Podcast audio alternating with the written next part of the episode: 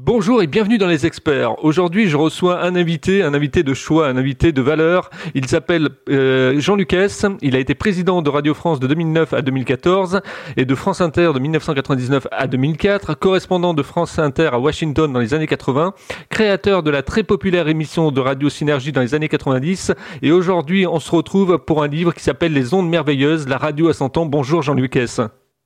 Bonjour. Alors, pourquoi avoir décidé d'écrire ce fabuleux livre? Bah écoutez, j'étais dans mon potager quelque part en Normandie et puis mon éditrice m'a appelé. Elle avait repéré que c'était le centième anniversaire de, la radio. Et donc, elle m'a dit, est-ce que ça t'intéresse d'écrire sur la radio? Je dis, bon, euh, je vais pas me faire que des amis, ou je sais pas, enfin bref. Mais j'aime tellement la radio que j'ai pas pu résister, donc j'ai fait ce qu'elle me demandait.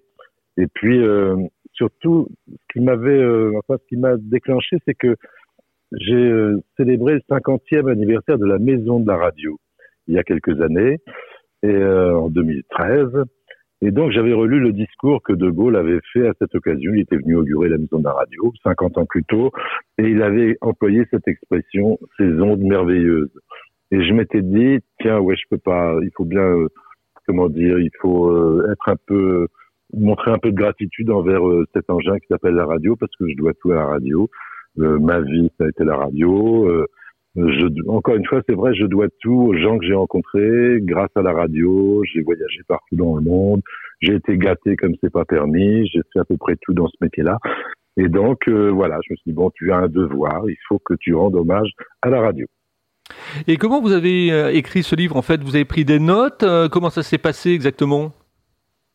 Ah ben, enfin bon, moi je je recommande pas ça pour tout le monde, mais je m'assois derrière mon ordinateur, puis j'y vais.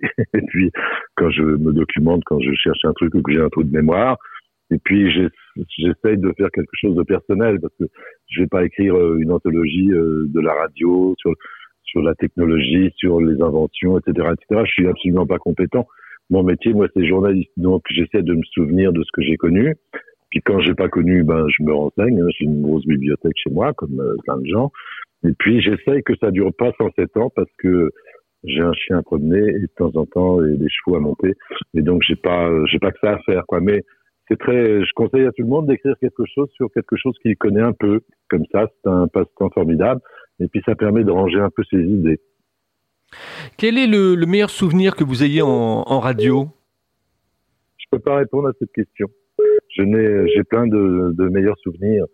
Euh, c'est surtout des rencontres pour moi. Enfin bon, c'est pas que des rencontres, mais c'est euh, d'avoir vu des choses, c'est d'avoir vu des pays, c'est d'avoir euh, rencontré, je sais pas moi, je Leonard Cohen par exemple. vous voyez, c'est, c'est des choses comme ça. C'est d'avoir discuté avec des gens qui étaient tout à fait remarquables, les avoir écoutés, c'est de m'être baladé dans New York ou d'avoir rencontré des gens formidables en Haïti ou en Amérique du Sud ou au Mexique ou vous voyez ou en Russie. Donc euh, c'est tout ça pour moi. Donc il n'y a pas eu de meilleurs moments enfin les meilleurs moments c'est quand on est derrière un micro et qu'on interviewe quelqu'un dans un studio euh, qui est bien équipé. Ça oui ça c'est probablement les meilleurs moments. Mais je me rends compte en vous le disant que c'est pas tout à fait vrai non plus. Tout a été bien dans ce métier. Tout m'a appris quelque chose. Et je suis tellement reconnaissant euh, à la radio. En plus, c'est un travail de solitaire, la radio, je sais pas, vous devez le savoir vous-même. C'est-à-dire qu'on est le seul responsable de ce qu'on dit et le seul responsable de ce qu'on fait dire aux gens. Donc, euh, c'est un métier de liberté. Alors que quand j'ai bossé à la télévision, euh, c'était pas tout à fait comme ça. Fallait une équipe, fallait de la lumière, fallait euh, des tas de gens, fallait une régie, fallait un réalisateur. Enfin bref, ça, je trouve que ça simplifiait pas la, euh, l'interaction avec euh, avec un individu.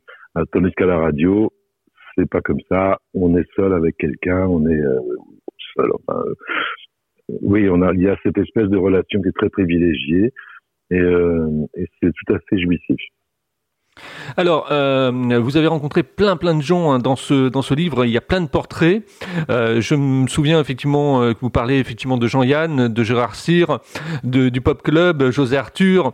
c'est toutes des petites choses effectivement que j'ai écoutées. Et puis Jean-Yann est, mon père spirituel en, radio, donc je peux vous dire que j'étais aux anges quand je vous ai lu. Ben, tous ces gens-là sont, sont, sont mes idoles, quoi. Enfin, je sais pas si c'est le terme qui convient, mais vous parliez de José Arthur. C'était un maître. C'était absolument un maître. Et en plus, euh, tous ces gens avaient ont eu un parcours de vie extraordinaire. Et je trouve que c'est un peu différent aujourd'hui d'ailleurs. Ils sont un peu plus formatés, les gens qui travaillent à la radio. Ils ont fait une école, un truc, un machin. Enfin, ils ont un parcours comme ça. Parce que tous les gens dont vous venez de parler, c'était des gens. Gérard Cyr était inspecteur du fisc avant, vous voyez. Euh, euh, José Arthur, il a tout fait. Enfin, il a fait, il était secrétaire de François Perrier. Euh, Jean-Yann, puis il a été, euh, je sais plus quoi encore. Tous ces gens euh, ont, vraiment quelque chose de particulier dans, dans l'âme. Et, et, ça se sentait euh, quand derrière mon transistor, quand j'écoutais les nouvelles, de, les contes de Gérard Cyr, j'étais absolument fasciné par cet homme-là. Et quand en plus après j'ai eu la chance de le rencontrer et puis de lui parler, puis de bénéficier de sa sa gentillesse, de sa sympathie, son humour, sa culture. Euh, donc j'étais aux anges avec ces gens-là. Moi, euh, José Arthur, c'était mon pote. Euh, et ça a pris du temps. On n'était pas, on n'était pas la même génération. Puis lui, il avait une carrière extraordinaire déjà. C'était déjà une star quand moi je l'ai approché en entrant à France Inter. Mais j'ai, j'ai adoré ces gens-là. Ils m'ont beaucoup appris. Et il y en a un aussi qui m'a beaucoup appris, c'est Pierre Bouteiller, qui n'était pas l'homme le plus facile euh, dans la vie. Enfin, il, avait un caractère assez particulier, moi aussi d'ailleurs. Mais euh, il m'a appris un truc euh, formidable parce qu'on s'engueulait pas mal tous les deux. Et moi, à un moment, j'étais directeur d'information, puis je faisais l'émission en plus, et lui, il était directeur des programmes sur France Inter. Et un jour, on s'est un petit peu engueulé. enfin voilà, on s'est un peu écharpé autour d'une de ces chroniqueuses qui m'avait refilé comme ça quand il avait quitté l'antenne, le fameux magazine de Pierre Bouteiller. Puis j'étais pas trop en accord avec euh, cette chroniqueuse et il m'avait dit il faut jamais avoir peur du talent des autres. Et ça m'a profondément marqué parce que c'est vrai, on est tous un peu égocentrés, surtout dans ce métier-là. Et ça a été un, un, déclic pour moi. Je me suis dit, oui, tu devrais écouter plus attentivement, mieux comprendre. Même si tu n'aimes pas telle ou telle personne, elle a du talent, reconnais-le, accepte-le, profites-en. Euh, ça peut pas, euh, ça fait pas d'ombre le talent des autres. Et c'est une des leçons euh, magistrales que j'ai reçues de Pierre Bouteiller. Et alors aujourd'hui, quel est le lectorat de des ondes merveilleuses? Qui lit en fait ce livre? Des, amoureux de la radio, des gens qui découvrent la radio, des gens qui découvrent l'histoire de la radio? Je sais pas, peut-être tout ça à la fois. Enfin, je sais pas si c'est un best-seller, mais je, crois oui les, retours que j'ai, c'est très curieux. Alors, il y a beaucoup de gens du métier, euh, surtout s'ils sont cités dans le bouquin, ceux qui sont pas morts. Donc, euh, ceux-là, ils m'envoient un petit texto pour me dire que c'est vraiment sympa de revoir tout ça. Et puis, il y a aussi des gens, euh, il y a plein d'amoureux de la radio. Vous savez, il y a 40 millions, plus de 40 millions de Français qui écoutent la radio tous les jours. Et c'est pour ça aussi que quand on me dit que la radio, ça se porte pas aussi bien qu'avant, je dis OK, trouvez-moi une entreprise qui a 40 millions de clients par jour. Hein. Même les boulangers n'en ont pas autant, donc la radio n'est pas morte. Et il y a, c'est, c'est un compagnon extraordinaire, quoi, la radio pour un tas de gens. Et euh, y a, y a, j'ai des retours parfois par le biais de mon éditeur, enfin de mon éditrice, euh, qui sont contents d'avoir eu un, petit coup d'œil sur euh, l'histoire de la radio, ce que ça veut dire. Puis j'ai aussi d'anciens clients entre guillemets de Synergie ou du journal de 13 heures qui me qui m'écrivent, qui m'envoient un petit mot gentil, et ça me fait très plaisir d'ailleurs. Et puis surtout, ce qui me fait plaisir, c'est que les gens s'intéressent à la radio. Voilà, la radio, c'est c'est un art euh, formidable et euh, c'est un art indispensable et c'est un art gratuit. Donc allez-y, écoutez la radio. Alors justement, vous, Jean Lucas, qu'est-ce que vous écoutez comme radio aujourd'hui? Alors moi, je suis, euh, comment dire, je suis prisonnier de mon histoire personnelle. C'est-à-dire que j'écoute beaucoup les stations de, de Radio France. J'écoute toujours France Inter. J'ai été patron de cette station pendant des années, donc c'est une, une station à laquelle je suis très très très attaché. Et puis, je trouve que les, les antennes de Radio France ont des défauts, bien sûr, j'en sais quelque chose. Et euh, la perfection n'existe pas, loin de là. Mais il y a du contenu. C'est-à-dire qu'on s'adresse un peu au bout de cerveau disponible qu'on a. Et euh, ça, c'est quelque chose qui m'est indispensable parce que ce sont des radios sur lesquelles je peux me concentrer quand j'écoute. Euh, quand ça m'ennuie, je tourne le bouton, hein, voilà. Mais France Inter, par exemple, c'est une grille de programme c'est pas celle que j'aurais faite aujourd'hui. Hein, on est toujours là pour euh, critiquer le travail des autres.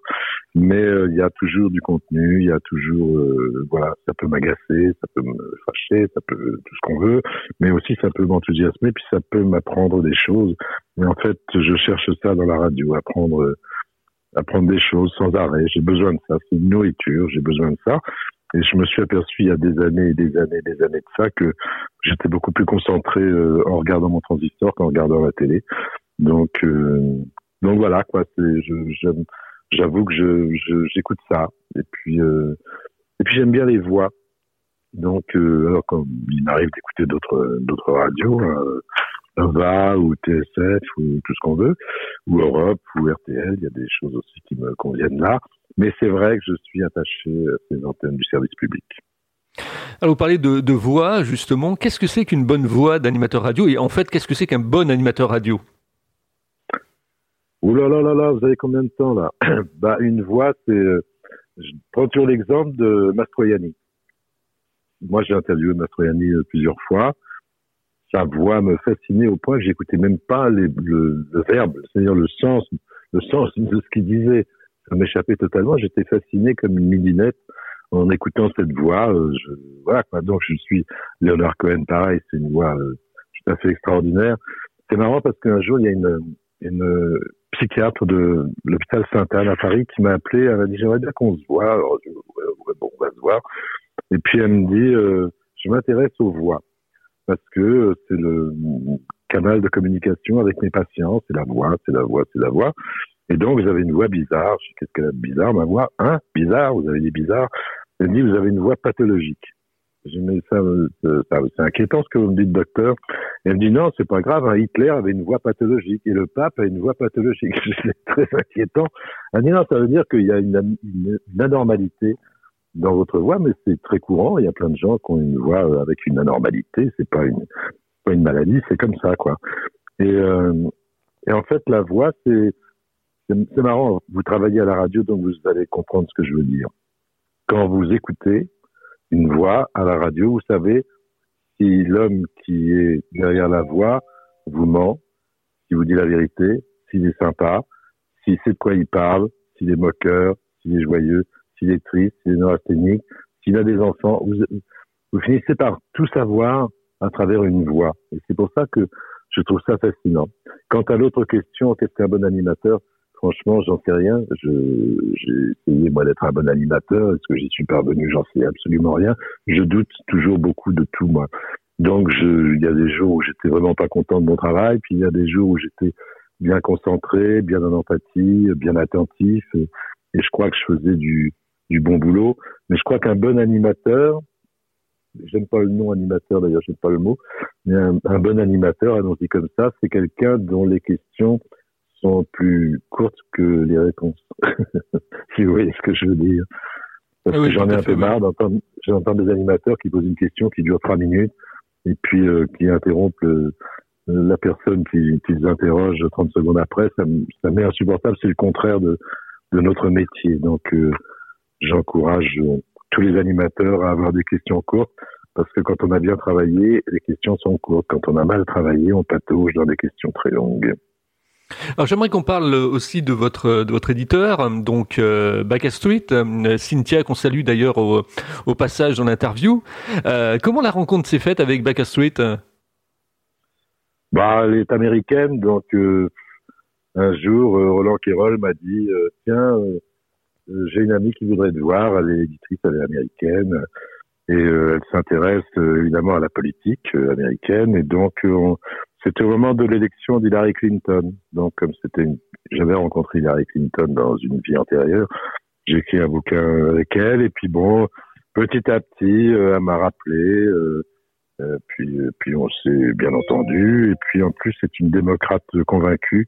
Donc, j'aurais pas pu travailler avec quelqu'un qui votait Donald Trump, si vous voyez ce que je veux dire. Donc, on s'entend bien. Et puis, elle est courageuse. C'est une éditrice qui prend des risques. C'est pas une grosse maison d'édition, hein, c'est sûr, elle est indépendante. Et c'est très dur de, maintenir sa boutique quand on est indépendant dans le monde d'aujourd'hui. Toutes les, toutes les maisons d'édition sont concentrées dans des gros groupes. Euh, et donc c'est très compliqué, mais je suis fidèle à Cynthia Libo. Et qu'est-ce que vous pensez du podcast? Cette nouvelle façon, effectivement, de poser sa voix et de raconter des histoires, parce que la radio, c'est raconter des histoires et donner de l'imagination aux mots. Oui, alors c'est curieux que vous me posiez cette question parce que le, journal du dimanche avait donné une interview au journal du dimanche pour la sortie de ce livre, euh, Saison merveilleuse, et puis ils avaient titré sur Jean Lucas euh, les podcasts, euh, c'est pas la, c'est pas la folie. Et c'est, marrant parce que d'abord je parle très peu des podcasts dans ce livre, je, je crois qu'il y a deux lignes sur les podcasts, et donc pour moi tout ce qui fait que tout ce qui fait qu'on met la voix, le son en valeur, ça, digne d'attention et de respect, de temps en temps euh, d'admiration. Et puis en plus, euh, chacun a le droit de choisir son mode de consommation de, l'audio, quoi. Et donc, euh, vive, les podcasts. Je suis pas fanat des podcasts natifs. C'est-à-dire que quand une antenne, et c'est le cas de toutes les antennes maintenant, fabrique des podcasts qui sont pas diffusés en flux sur leur antenne. Donc, moi, je suis un fou du direct. Donc, j'ai un problème avec ça. Mais après tout, pourquoi pas? C'est une offre euh, d'éducation, une offre de culture. Euh, donc, faut pas s'en priver. Et euh, il y a un petit souci quand même. Si je vois ça aux États-Unis, parce que j'écoute beaucoup de podcasts quand je vais aux États-Unis, j'ai un petit souci avec le fait qu'il n'y a pas de d'éditorialisation, enfin de responsabilité éditoriale. Et donc de temps en temps, on entend des horreurs sur des podcasts parce qu'il n'y a pas de, il n'y a pas de, oui, de responsabilité éditoriale. C'est d'ailleurs ce qui fait que Spotify, enfin il y a des gens comme Neil Young euh, qui vient de sortir de Spotify, vous savez, ce, cette plateforme musicale, parce que sur cette même plateforme, il y a des, il y a des, il y a des podcasts qui sont invraisemblables, qui sont des appels au meurtre, quoi, quasiment. Donc, euh, donc voilà. Donc je me méfie de ça, mais à part ça, vive les podcasts. Euh, c'est pas la radio qui va faire la, la tronche à l'égard de, de gens qui, qui, qui, font de la radio. Enfin, font de la radio euh, sous une autre forme, mais c'est une forme souvent très léchée, très documentée. C'est un très beau travail. Puis il suffit d'écouter les podcasts de France Culture. Et là, il y a beaucoup de podcasts natifs, donc ça, je suis un peu partagé là-dessus, mais la qualité y est et la consommation y est. Donc, euh, c'est pas beau la consommation, mais, mais ça veut dire que ça intéresse les gens. On, est libre, euh, si on est euh, un fan des de podcasts, on est libre de choisir son offre et plus l'offre est large, meilleur c'est pour le cerveau. Et j'aimerais avoir votre avis aussi, Jean Lucas, sur les radios digitales, ce qu'on appelle les web radios. Est-ce que vous pensez qu'il y a un avenir effectivement pour les pour les web radios, ou est-ce que effectivement ça va être une, une passade? Moi, je pense qu'il y a un avenir pour tout dès lors qu'on a de l'imagination et qu'il y a des contenus. Euh, donc, je, ne me pose jamais la question. D'abord, je serais, enfin, je suis pas euh, moi très en point dans ce qui concerne la technologie. Tous, tous les gens qui ont travaillé avec moi le savent. Mais c'est pas c'est pas ce qui m'intéresse. Je suis sûr que quand il y a une offre et qu'il y a du contenu, euh, c'est ça qu'il faut privilégier et donc l'offre trouvera son chemin. En revanche, euh, si euh, les radios, que ce soit des web radios ou autre chose, n'arrivent pas, à, comment dire, à, à se surpasser, je pense que ça, sera la faillite pour tout le monde. Quoi. Et donc, euh, j'y crois pas hein, en disant ça, mais je pense que le moteur, en fait, c'est pas euh, c'est pas le mode de diffusion. Le moteur, c'est la classe des gens qui travaillent là-dedans, leur imagination, leur intelligence, leur euh, pertinence, leur ténacité, et ça, et, le service qu'ils rendent. Et donc, vous savez, si vous rendez un immense service, hein, que vous soyez une web radio ou une une chaîne généraliste du service public, vous n'avez pas les mêmes moyens, certes, mais vous trouverez votre chemin, vous trouverez votre clientèle, encore un mot que j'aime pas beaucoup. Alors dans, dans le livre euh, Les ondes merveilleuses, euh, vous parlez donc de ces portraits et vous parlez entre autres de Philippe Gildas. Et Philippe Gildas, c'est vrai que bon pour les gens qui ont 52 ans comme moi, euh, ça nous rappelle nulle part ailleurs, ça nous rappelle Europe 1, etc. D'ailleurs, vous parlez d'Europe 1, d'RTL et de toute forme de radio. Hein. Oui, bien sûr. Mais Philippe, euh, c'est pareil. Philou. C'est quelqu'un que j'ai découvert, moi, euh, à France Inter. Il est venu travailler à France Inter. Il faisait le 6-9 le matin. Et donc, ça a été une, expérience merveilleuse. C'était dans les années 74, 75, euh, si j'ai bonne mémoire. Et donc, on a découvert des trucs que nous, on connaissait pas, parce que France Inter, à l'époque, c'était un peu guindé. Enfin, on rigolait pas tous les jours. Euh, surtout à la rédaction. Et donc, quand il est arrivé, il nous a appris plein de trucs euh, qui venaient des périphériques, qui venaient d'Europe et d'RTL, où il avait bossé aussi. Et c'était un journaliste, mais euh, hors pair, quoi.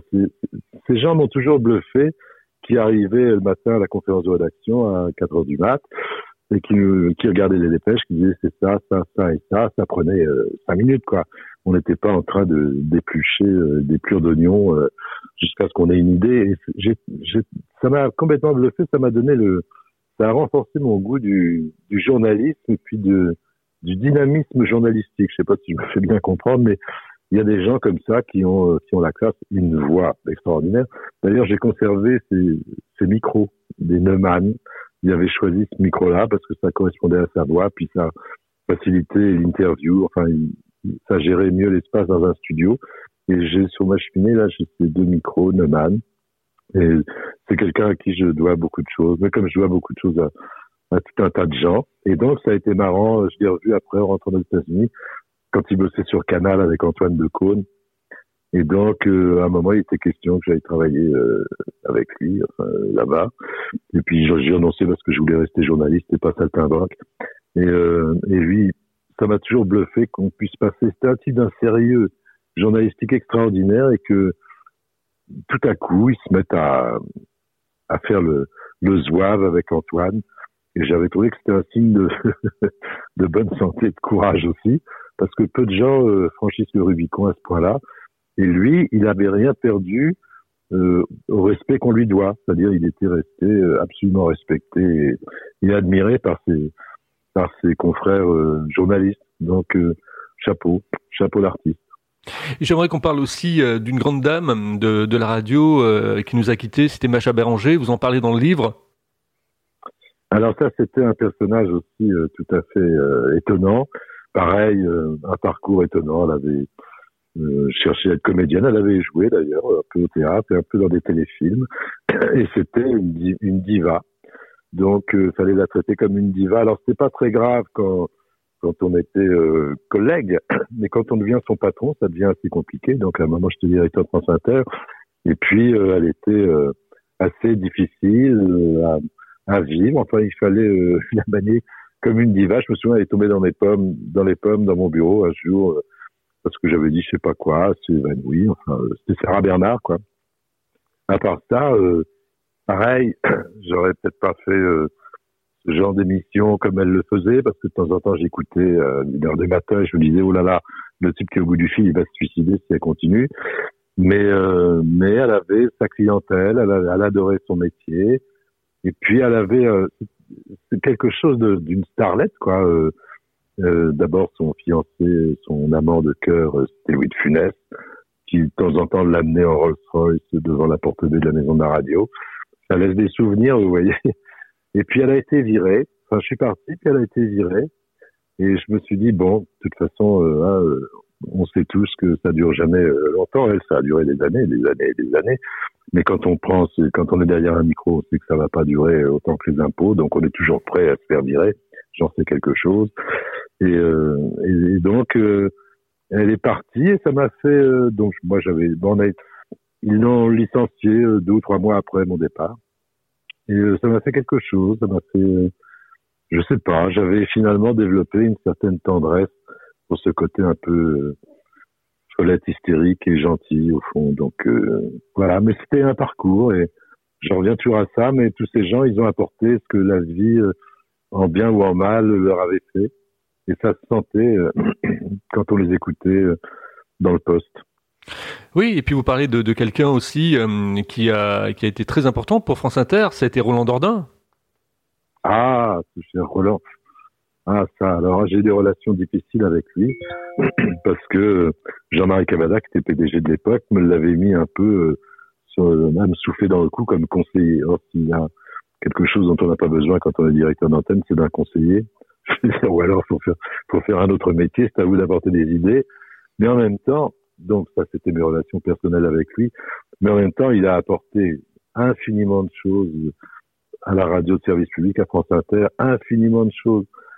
C'est lui qui a inventé euh, Pierre Bouteiller, José Arthur, euh, et plein d'autres encore, euh, euh, Gérard Klein, enfin, tous ces, toutes les stars de, de, de la grande époque de France Inter, quand il y avait que trois radios généralistes, quatre, euh, c'est, c'est, Roland Dordain qui, qui les a dénichés. Et il a eu du courage parce que il était un peu de droite, hein, Roland Dordain. Enfin, à l'époque, il euh, fallait être euh, un peu de droite, sinon on trouvait pas de boulot.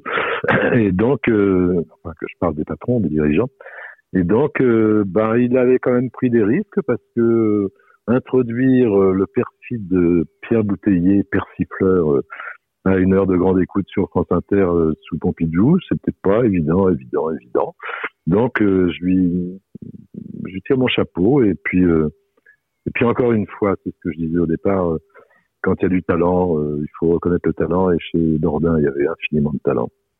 Oui, puis il avait fait aussi les enfants d'Inter, c'est-à-dire qu'il donnait la relève l'été, effectivement, aux jeunes animateurs.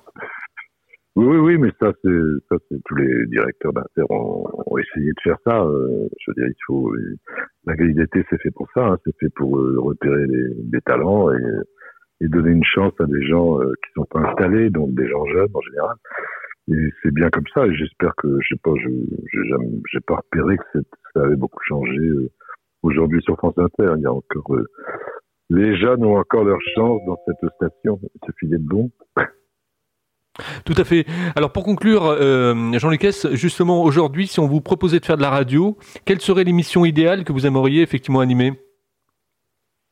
Bah, je vais peut-être pas vous surprendre du tout, mais j'ai tellement adoré faire Synergie que je referais euh, volontiers ce genre d'émission parce que c'était une émission euh, où bon moi j'essayais de me mettre en très en retrait et où les gens conversaient entre eux, c'est-à-dire j'essayais d'avoir deux ou trois invités, parfois il y en avait qu'un parce que c'était une méga méga invité, mais la plupart du temps j'essayais d'avoir deux ou trois euh, personnes très différentes dans leurs activités, que ce soit politique, artistique ou ou, ou autre, et puis qui parlent entre eux.